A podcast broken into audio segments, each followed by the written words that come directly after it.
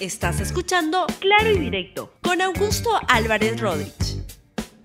Bienvenidos a Claro y Directo, programa de LR.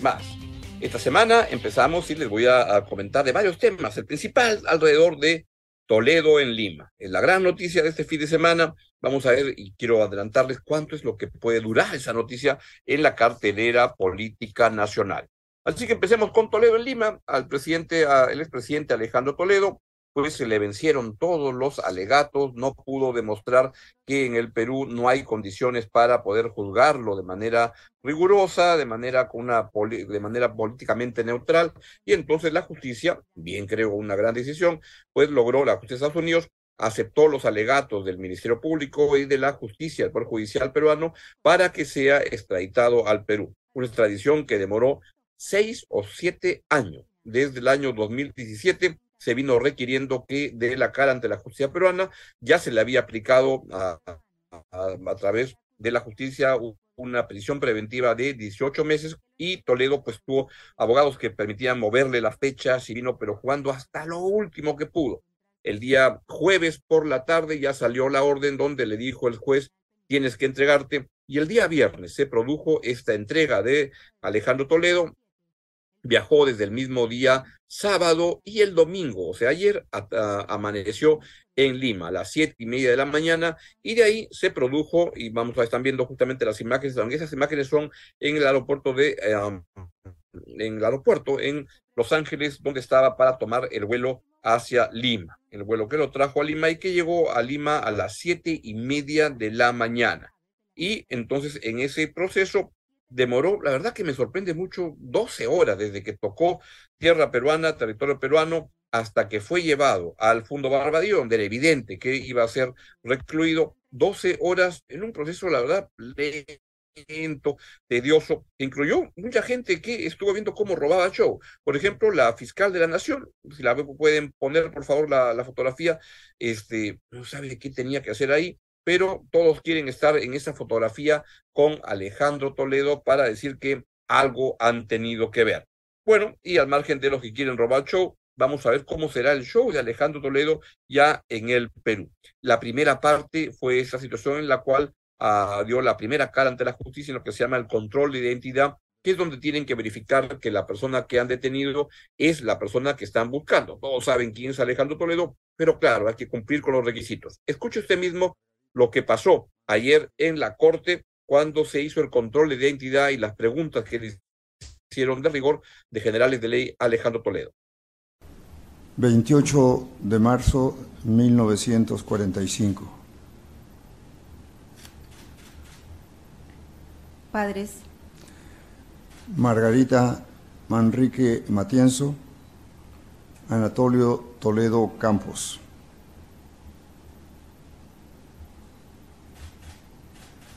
Estado civil. Casado. Domicilio. Eh, Monterrico. El Perú. sí, sí, en Perú. Necesita.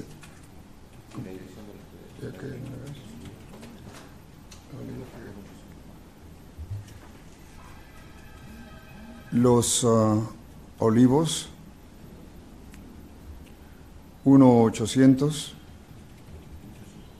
1, perdóneme, 185, Camacho.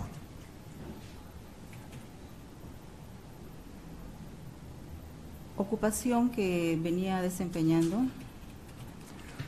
Soy un profesor uh, universitario en el área de Economía y Educación Internacional en la Universidad de Stanford. Actualmente me encuentro jubilado. Bueno, esa fue la, presentación, la intervención del expresidente Alejandro Toledo ante la justicia en lo que se llama el control de identidad, en ese verificar que la persona que han detenido es el reo que están buscando, que estaban pidiendo, y ese es Alejandro Toledo ya ante la justicia. Y luego, de unas horas más tarde, fue llevado a, al Fondo Barbadillo, que ya se pueden poner justamente ahí el helicóptero en el cual fue trasladado al expresidente Alejandro Toledo a esta base donde va a estar por lo menos por 18 meses, si es que no aplica más apelaciones, que sospecho que no le van a dar. Y lo que está diciendo los, los abogados, lo que dicen los abogados, vean ahí justamente la imagen cuando llega en este campo, llega de noche, a diferencia de otros presidentes, como hasta donde recuerdo, Alberto Fujimori llegó de día y Pedro Castillo también fue trasladado de esa manera, me parece, pero también de día. Llega al Fundo Barbadillo, donde se ha habilitado ah, en el penal, donde ya el penal, que es un penal destinado a presidente de la República, han estado ahí Alberto Fujimori, ya está de hace buen tiempo, está Pedro Castillo desde hace 7 ah, de diciembre, ya cuatro meses y medio.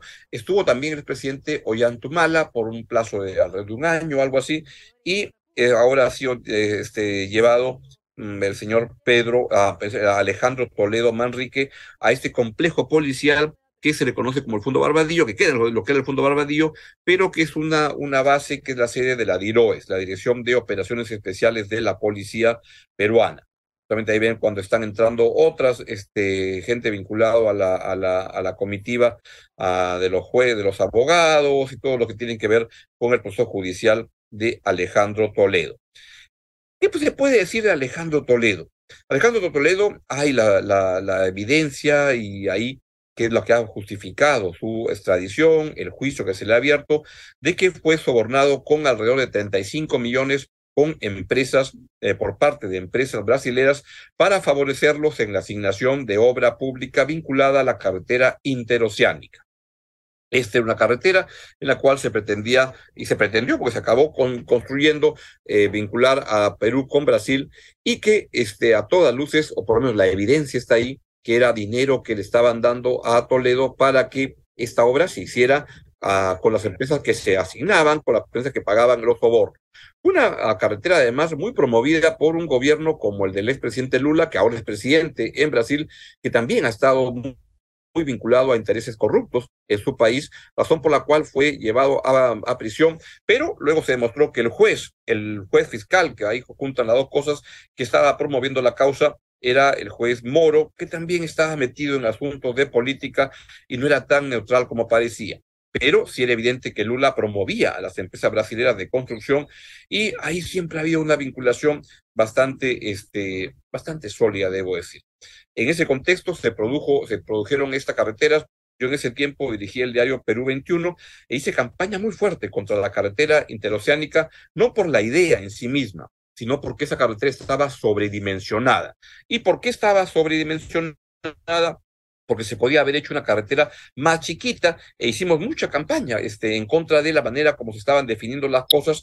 Todavía no había mucha evidencia en ese momento que era asignado a Odebrecht de manera indebida y a otra empresa, Camaro Correa, creo, pero, este, pero la dimensión de la carretera era, bajo todos los argumentos que se daban en ese momento, una voz que era casi solitaria, debo decir, en ese momento, porque todos hablaban que la carretera era muy importante y todo lo era, pero la manera como se construía, y había evidencia técnica ahí que no te justificaba una obra tan espectacular como la que se estaba construyendo. Ahora lo que se ve es que era una carretera construida al gusto y necesidad de los intereses comerciales de los constructores. Y bueno, luego fue que ah, comenzó a aparecer la evidencia, ya cuando Toledo dejó su, su, gobierno, de que había sido sobornado. Y ahí aparecieron los testimonios de Barata, la cabeza de Odric para esta zona, para el, Perú, la ah, declaración de Joseph Maiman, que era un amigo muy, muy cercano a Alejandro Toledo, y que él reveló que él se había encargado de lavar el dinero, de recibir el dinero por parte de ese, soborno y derivarlo finalmente a las alforjas de Alejandro Toledo. Y está ahí toda la evidencia y el caso estalla cuando vienen los casos de Ecoteva, que es esta empresa que se forma para comprar propiedades en Lima, que es una gran oficina en, el Derby, en, en, en, Monterrico, una casa en Casuarinas, entiendo, este, muy grande, y ahí se va dando cuenta que hay dinero ahí que, que no está debidamente registrado y Toledo entra en desgracia, el caso se revela en la prensa peruana con informes muy, muy, muy buenos que fueron apareciendo en ese tiempo y finalmente se escapa Toledo a Estados Unidos, donde ha estado durante los últimos siete años evitando este momento. Toledo vuelve y entonces vamos a ver qué ocurre. La evidencia parecería que da lugar a un juicio muy rápido, porque está todo muy, muy claro, pero vamos a estar muy atentos al proceso judicial que arranca. Esto también ayuda a, recordar cómo fue el gobierno de Alejandro Toledo. Ya hay una escena que se produjo ayer en el grupo 8, afuera, grupo 8 donde aterrizó, no, perdón, afuera del aeropuerto, donde llegó Alejandro a Toledo, del grupo 8, del grupo 8, me, corrijo, ha sido trasladado del avión comercial, fue trasladado hacia, por, por la vía, por la, por la, por la pista de aterrizaje hacia esa zona, y ahí se produce ese incidente entre David Weidman. La gente joven no lo recordará, pero David Weidman era el presidente, el vicepresidente de la República. Y Carlos Almerí era un ministro de Trabajo de Alejandro Toledo. Escuchen lo que se dicen ambos personajes del gobierno de Alejandro Toledo. Yo voy a declarar que cuando yo era ministro, tú me pedías todos los días puesto de trabajo para tocar. ¿Qué? No seas desgraciado, mentiroso. No, no soy mentiroso. Eres mentiroso No, de porquería. no. Muerto de Te hambre pusieron, que me pediste te pusieron trabajo. dos meses de ministro y te votaron por burro y de Por eso, eso debes decir en la televisión. Anda, no ser un desleal. Mentiroso, cobarde. Eres una basura hoy.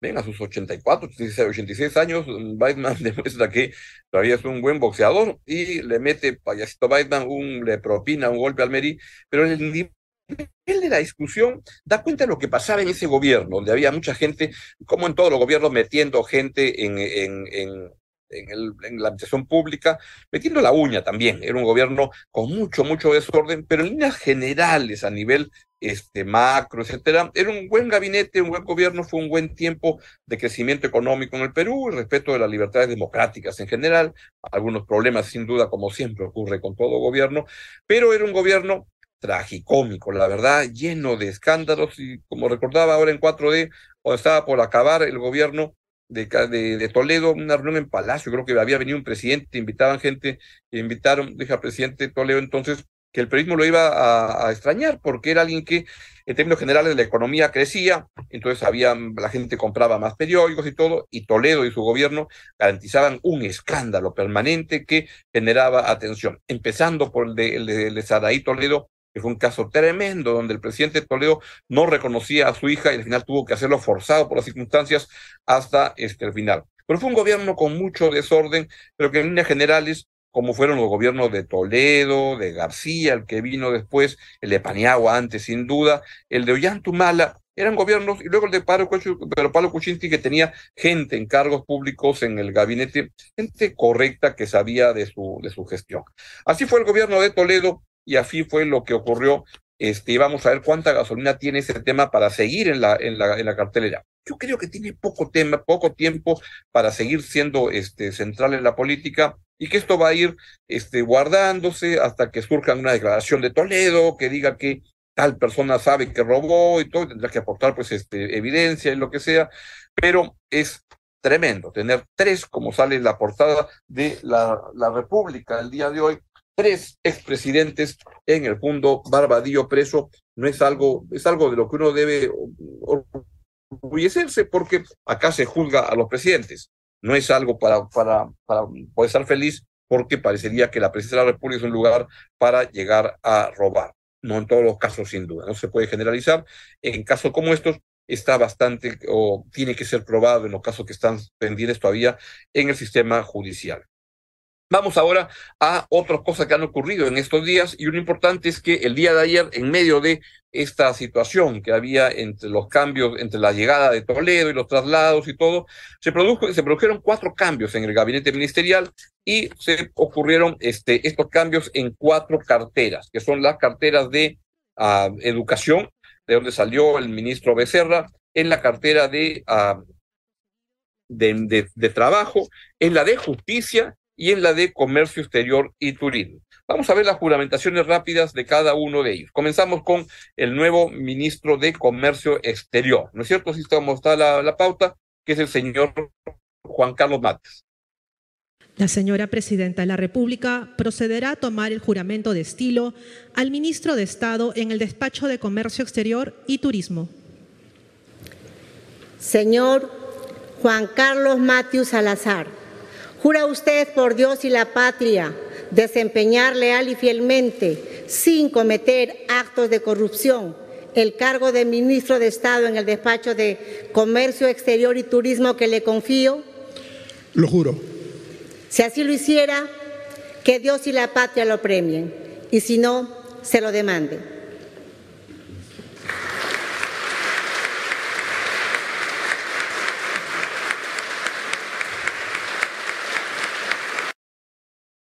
Conozco al señor Matthews, la verdad que es un distinguido profesional, un economista muy, muy bueno, que tiene una amplia experiencia en ese sector y ojalá que le vaya muy bien. Le ha estado trabajando con la Universidad de, Raúl de Canseco, buen tiempo.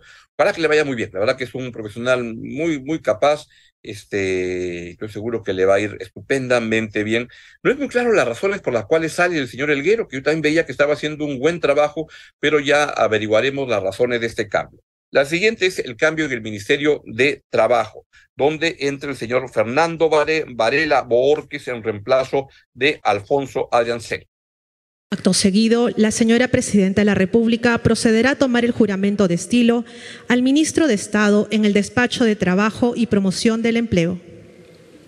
Señor Antonio Fernando Varela Borges, ¿jura usted por Dios y la patria desempeñar leal y fielmente sin cometer actos de corrupción el cargo de ministro de Estado en el despacho de Trabajo y Promoción de Empleo que le confío? Con el diálogo social como norte y la formalidad laboral como resultado, sí, juro. Si así lo hiciera, que Dios y la patria lo premien y si no, se lo demande. Gracias.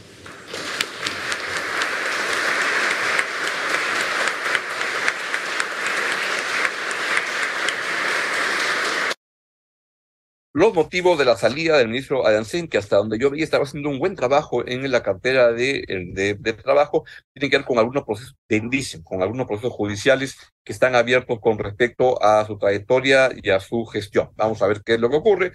El otro cambio, el más importante, más sonado, es en el caso del ministro de Justicia, donde el señor Oscar Becerra la verdad que estuvo haciendo unas declaraciones que lo pintaban como alguien muy, muy impresentable para un cargo público de esa naturaleza en el Perú. Y Acto seguido, la señora, Presidenta de la República procederá a tomar el juramento de estilo al ministro de Estado en el Despacho de Justicia y Derechos Humanos. Señor Daniel Isao Maurate Romero, ¿jura usted por Dios y la patria desempeñar leal y fielmente, sin cometer actos de corrupción, el cargo de ministro de Estado en el Despacho de Justicia y Derechos Humanos que le confío? Sí, juro. Si así lo hiciera, que Dios y la patria lo premien, y si no, se lo demande. Muchas gracias.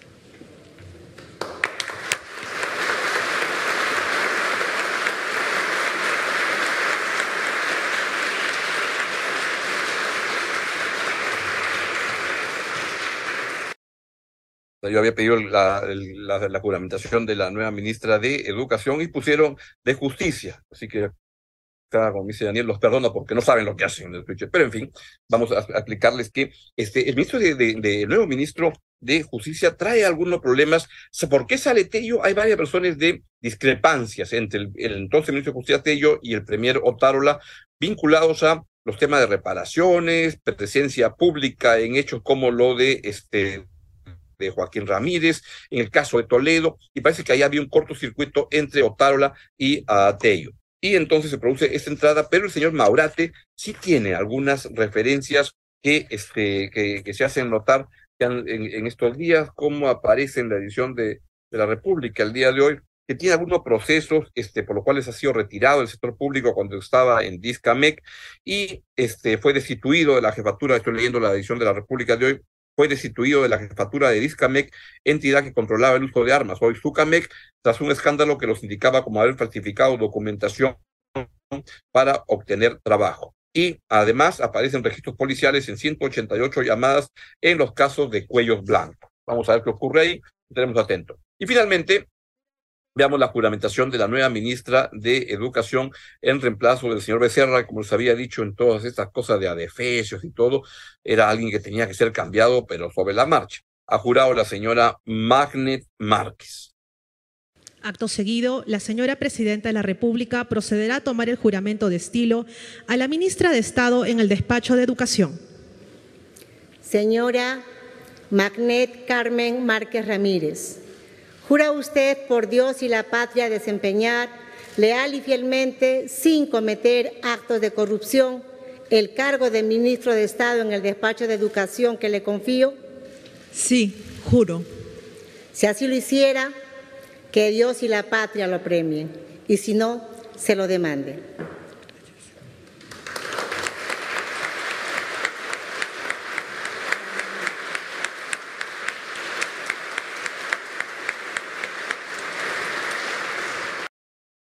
Bien, la señora Magret Márquez es la, era la viceministra de Oscar Becerra en educación. Entonces uno piensa, uno lo que saca conclusión es que han sacado, han cambiado de ministro, han puesto a una viceministra, que ahora es ministra, este, que piensa igual que Becerra, pero que seguramente va a ser menos rochosa que el señor Becerra con sus declaraciones altisonantes, y entonces parecería que nada va a cambiar ahí. Vamos a estar otra vez muy atentos a lo que ocurre en el sector educación. Y de esta manera se produjo este cambio de gabinete, cambio de cuatro sitios en el gabinete, no es cambio de gabinete. Bien, ya estoy con el tiempo este, sobregirado. Acá en el switcher, luego que les dije que los perdono porque no saben lo que hacen, me dicen que ya me apure para terminar. Me apuro. Este lío en la frontera, yo quiero hacerlo notar porque es algo bien, bien relevante. En hay una situación migratoria en la frontera entre Perú y Chile con muchos ciudadanos, este, principalmente venezolanos, pero también colombianos y de haitianos, este, que están en una situación tremenda porque Chile los expulsa y no, no, no pueden volver, o ellos se quieren ir porque dicen que ahí están siendo maltratados y en el Perú no los dejan entrar. Pero son seres humanos, algo hay que hacer con ellos y están en una especie de, de limbo, no solo migratorio, sino limbo en la vida. Y yo me ratifico en este programa, en lo que les he venido diciendo siempre, hay una situación humanitaria que hay que enfrentar, que hay que, y que no es esta la manera de tenerlos en medio de la, de la, de la carretera este, esperando a ver qué cosa pase para ver que, este, que se mueran, eso, es lo que se quiere.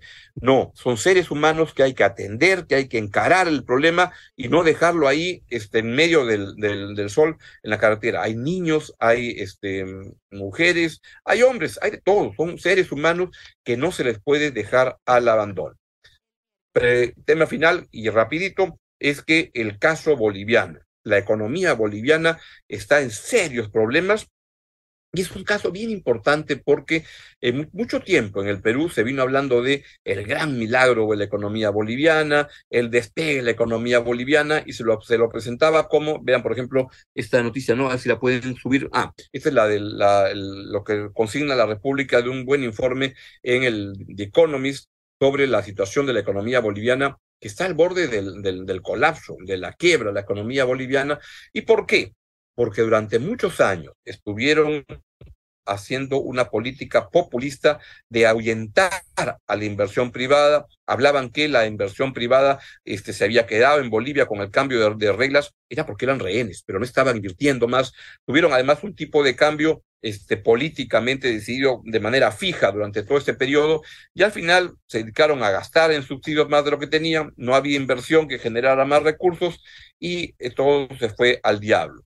El tema es tan importante que mañana les prometo que voy a desarrollar el tema y voy a entrevistar a un estupendo economista peruano que se llama Roberto Chan, quien ha hecho un artículo muy interesante sobre, sobre este tema de la economía boliviana que va a servir mucho para sacar lecciones de lo que no se debe hacer en el Perú. Así es que de esta manera llegamos al final del programa. Yo me voy, les dejo una estupenda, les deseo una estupenda semana y los dejo con la gran programación de LR. Adiós, buena semana, chau, chau. Gracias por escuchar Claro y Directo con Augusto Álvarez Rodríguez. Suscríbete para que disfrutes más